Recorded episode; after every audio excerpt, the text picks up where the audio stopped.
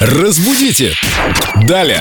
Виктория Полякова, культуролог, знаток русского языка, с нами в студии. Здравствуйте, Виктория. Привет, ребят. Как мы не пытаемся удалить навсегда эти аккаунты, все равно соцсети остаются неотъемлемой частью нашей жизни. И вопрос об этом же от Анны Авраменко. У меня вопрос э, по сети ВКонтакте. В названии уже стоит предлог «в», Поэтому как правильно говорить? Прочитать новости в ВКонтакте или во ВКонтакте? Или, может, просто ВКонтакте? Спасибо. Я всегда говорил ВКонтакте. Вообще-то, если уж разбираться совсем досконально, то говорить здесь о предлоге не приходится, поскольку даже само название этой сети, то, как оно пишется, то есть вот заглавные буквы В и К, это уже нарушение орфографических правил, потому как две заглавные буквы у нас могут быть только в аббревиатуре.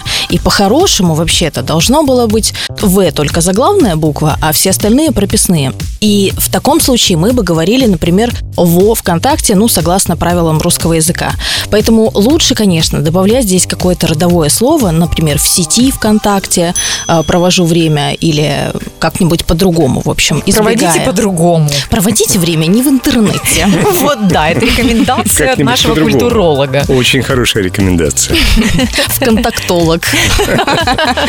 Спасибо, Виктория, нам стало понятно, и благодарность от Анны вот, вот прям вижу, печатает.